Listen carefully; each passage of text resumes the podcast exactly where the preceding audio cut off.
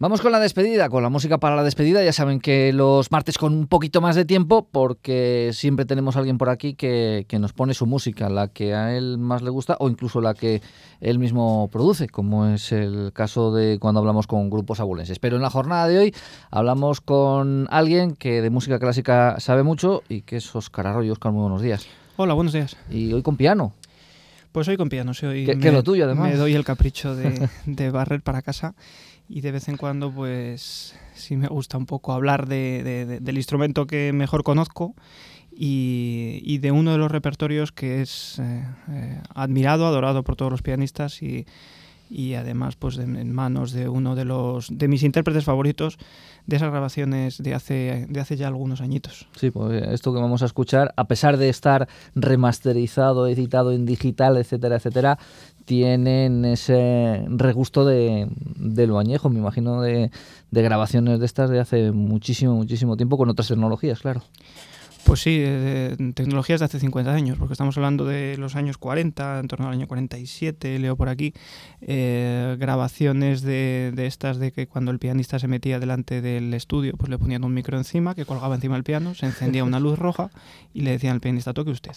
Y el pianista grababa allí el disco del tirón, dos horas tocando de forma impecable, o lo que podía el pobre hombre y eso es lo que iba al disco. Ahí no, había muchas posibilidades de repetir, ¿no? Y de meter otros instrumentos eh, que venían otro día a grabar y estas cosas. No había mucho, no había mucho. Y de hecho el resultado, desde luego, no sé si era más impecable, pero desde luego era infinitamente más fresco que el que escuchamos en las grabaciones actuales.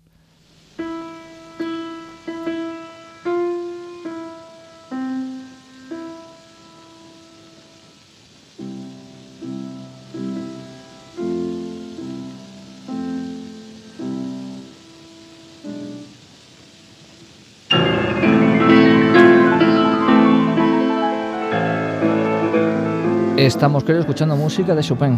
Pues sí, música de Chopin. Y uno de los ejemplos más paradigmáticos de, los pianistas, como son sus estudios, temidos y adorados por todos. Digo temidos porque seguramente son el ejemplo más importante de, técnica pianística. son todos los pianistas de cursos altos, pues ya los trabajan, los tocamos toda la vida, es una obra de estudio para toda la vida. Libro de cabecera de todo pianista. Encima del piano siempre hay un ejemplar de los estudios de Chopin. Eh, y además una obra maravillosa porque pocos, pocos compositores para piano supieron conjugar también una, una, dificultad que más que dificultad vacía, como otros compositores de, estudios hacían, era una, una, dificultad orientada siempre al piano, con un profundo conocimiento del instrumento, de las posibilidades técnicas y tímbricas del instrumento, y nadie como él supo aunar esos dos elementos en unas obras que, que aunque son estudios, son auténticas obras de concierto.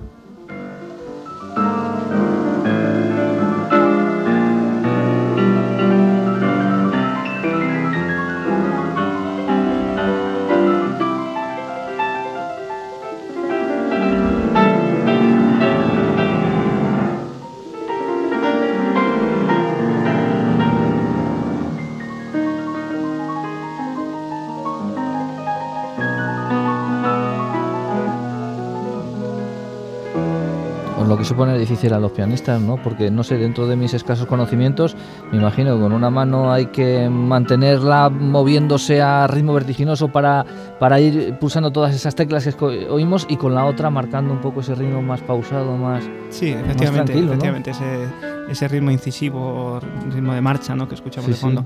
Eh, sí. además mm, Chopin hace un trabajo espléndido entre una mano y otra, las va combinando. Este ejemplo, es, este estudio es el número 11 de la Opus 25. Chopin escribió dos tandas de Opus, dos grupos, dos paquetes de 12, digamos, la Opus 10 y la Opus 25 y eh, uno de ellos, precisamente la primera de las opus, está dedicada a su amigo Franz Liszt, otro grandísimo músico y otro grandísimo compositor de, de, estudios, aunque Chopin siempre dijo de Liszt amargamente decía, amargamente, irónicamente, siempre decía, Liszt ha ido por el mal camino. y es que Liszt eh, se dejó llevar más por las modas, seguramente, que me disculpen los defensores de Liszt, pero se dejó llevar más por las modas de, de la brillantez y del virtuosismo, mientras Chopin siempre mantuvo un contacto muy directo con pues con el fraseo, con la musicalidad y con la expresividad de otro ejemplo como el que podemos escuchar de sus famosos nocturnos. ¿no? Él nunca perdió de vista el piano como un instrumento cantante, con todas las influencias de la ópera italiana del momento y demás. eh, de tal manera que las dificultades que le incorporaba al instrumento eran propias del instrumento, mientras que a mi modo de ver Liszt intentó conseguir que el piano llegara más allá de lo que por natura era. ¿no? También es admirable lo que consiguió, pero por caminos muy diferentes. Eran dos compositores contemporáneos, pero muy diferentes entre sí. Hombre, esto desde luego parece especialmente hecho para los pianistas, ¿no? No sé la impresión que tengo, porque a lo mejor para el público en general resulta un poco más complicado de, de oír y sin embargo para vosotros debe ser apasionante el ser capaz de, Sí, el, el, repertorio, digamos, virtuosístico, cuando uno va a un concierto y ve a un músico, eh, pues eso, correr vertiginosamente por encima de las teclas, eh, siempre tiene un atractivo añadido. Lo que pasa es que es cierto que para que ese atractivo fructifique y sea interesante, el, intérprete tiene que ir, digamos, sobrado. Es decir, tiene que dominar de, tal manera la obra que esa dificultad no se convierta en el argumento propio de la obra, sino sea simplemente una excusa y una diversión. ¿no? Al final de lo que se trata es de escuchar música y de que el fondo, el trasfondo musical o la idea musical de, lo que estamos escuchando eh, tenga más peso que la propia cantidad de notas, digamos.